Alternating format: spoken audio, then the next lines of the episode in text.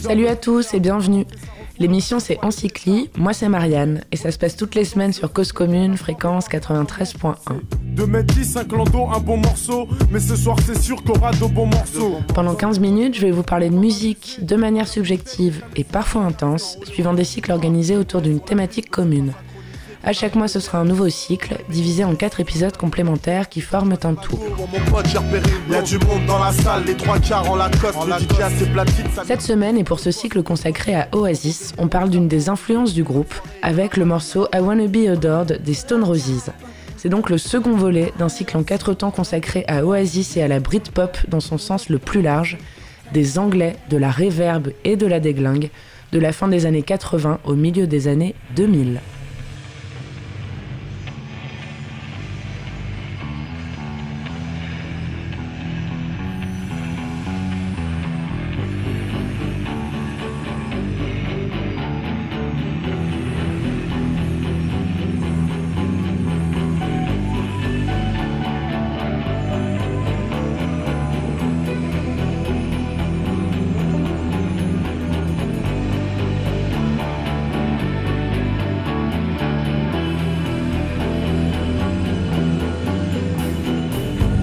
Parce que cette chronique a été écrite un lendemain de soirée en 2019 dont le thème était les méchants. On l'a appelé l'émergence du dimanche ou chronique d'un dimanche en enfer. Une intro longue, exquise et précieuse, sans ouvrir les yeux un dimanche après-midi, sans réveil qui sonne et sans culpa.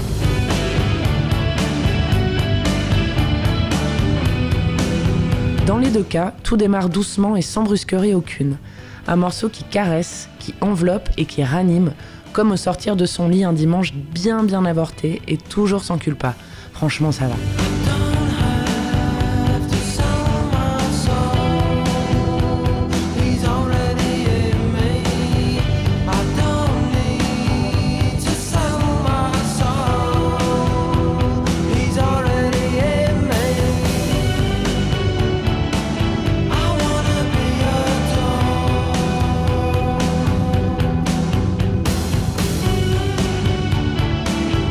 Pendant les 40 premières secondes fait de son plein d'un épais coton et indéfinissable précisément. Est-ce que ce serait un diamant sur une platine? Est-ce que ce serait des cris de foule étouffés comme au départ d'un album live? Du vent? Voldemort Un souffle crépi, grésillant d'un ampli? Franchement, on sait pas et puis on s'en fout, mais ça ouvre à l'écoute et à l'imagination et ça intrigue.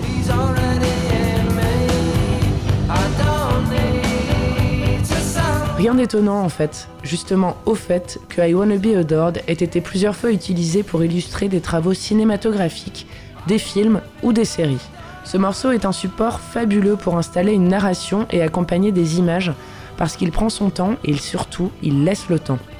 Le temps pour nous d'ingérer et comprendre ce qu'on écoute, le temps pour un réalisateur de poser et développer un propos, et c'est rare ce genre de morceau.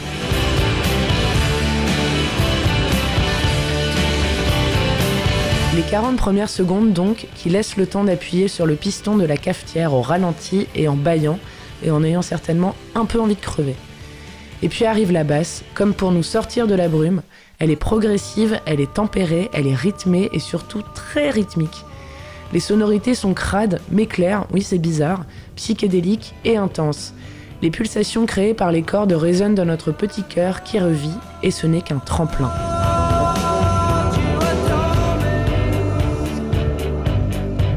13 secondes plus tard, ce sont des notes de guitare qui nous font fermer les yeux, délicates et aériennes comme les volutes blanches du lait versé dans la noirceur d'un café, au ralenti toujours, parce que notre cerveau est toujours au ralenti. On retourne alors dans une transe qui nous habitait quelques heures plus tôt, certainement trois heures plus tôt, soulevée quelques secondes après par le son d'une cymbale très très très contenue. On dirait que les Stone Roses ne veulent pas nous brusquer, et c'est un leurre, parce que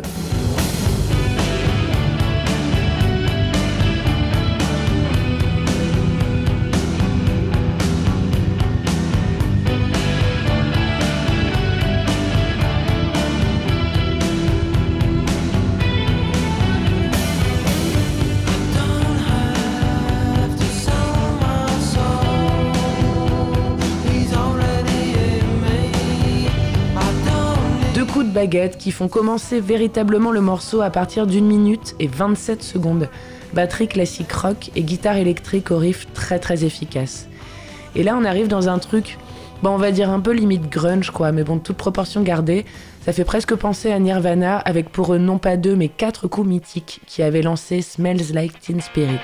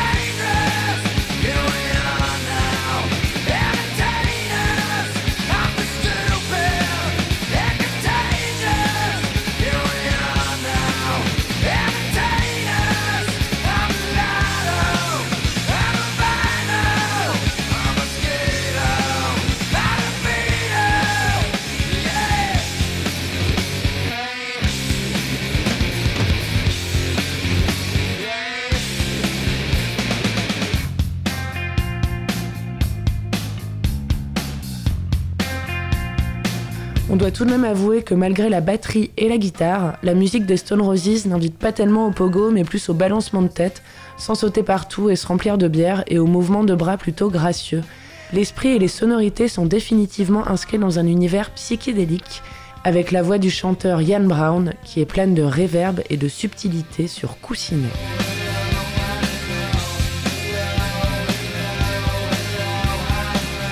Le morceau est ensuite construit de manière plutôt classique. Donc c'est couplet, refrain, couplet, refrain, break, montée et tutti quanti, avec un chant lexical ne dépassant pas les 50 mots a priori. Donc là franchement ça nous arrange, mais je pense qu'on a clairement capté que le morceau s'appelait I Wanna Be Adored. Et en fait c'est certainement pour marteler le propos suivant, parce que le texte ça va un peu dire la célébrité est un péché, ayant été étiré par certains puristes jusqu'à voir dans la phrase Is already in me une référence à Satan. Franchement, c'est possible et probable.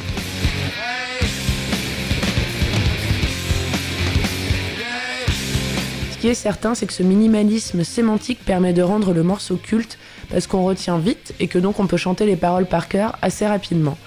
Et c'est quand même le truc le plus formidable au monde, générateur de moments de communion intense au climax d'une soirée. L'album dont est extrait I Wanna Be Adored représente d'ailleurs le climax de la carrière ténébreuse, courte et chaotique des Stone Roses, et il est intitulé sobrement The Stone Roses et sorti en 89.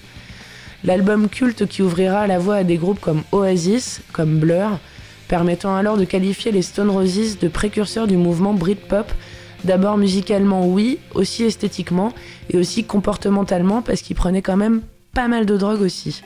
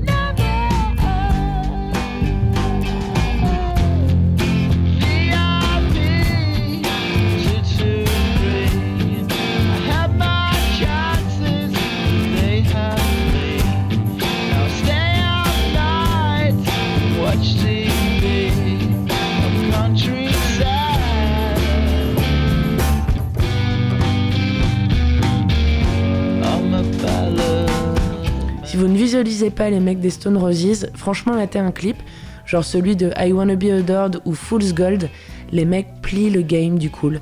Ils sont trop chill, ils ont trop de style. Il est vraiment incontestable que Liam Gallagher s'en inspira et franchement pourquoi s'en priver, et plus particulièrement du sublime chanteur Ian Brown. Même type de posture, même type de gestuelle. De charisme en fait pas banal lorsqu'il livre des performances toujours avec énormément de décontraction, de dédain, sans vouloir trop en faire. Donc on est toujours dans le fameux flegme quoi.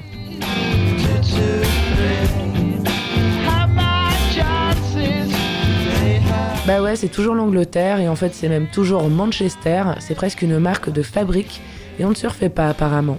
Une trajectoire éphémère pour les Stone Roses, seulement deux albums, mais intense pour un groupe dont la sonorité ne ressemble à rien d'autre, bien loin de sortir des entrailles de Satan. Et si c'est le cas, alors clairement on a tous envie d'aller danser aux enfers.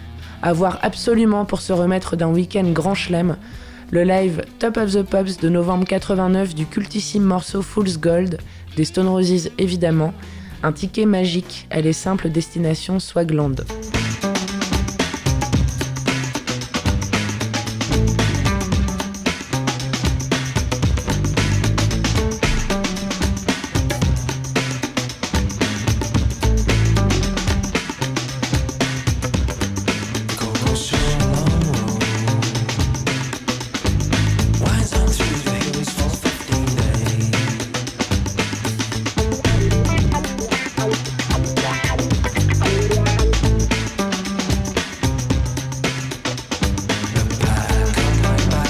crazy.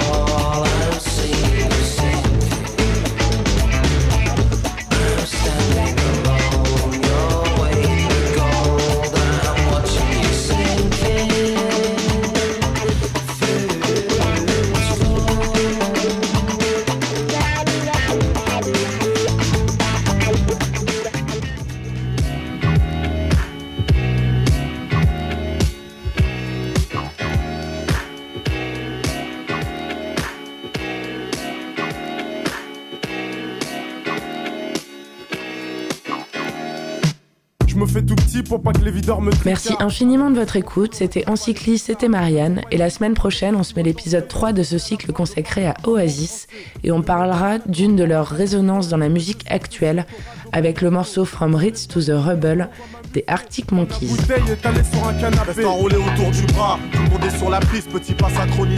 Ça se passera toujours sur Cause Commune et donc toujours sur 93.1. À la semaine prochaine.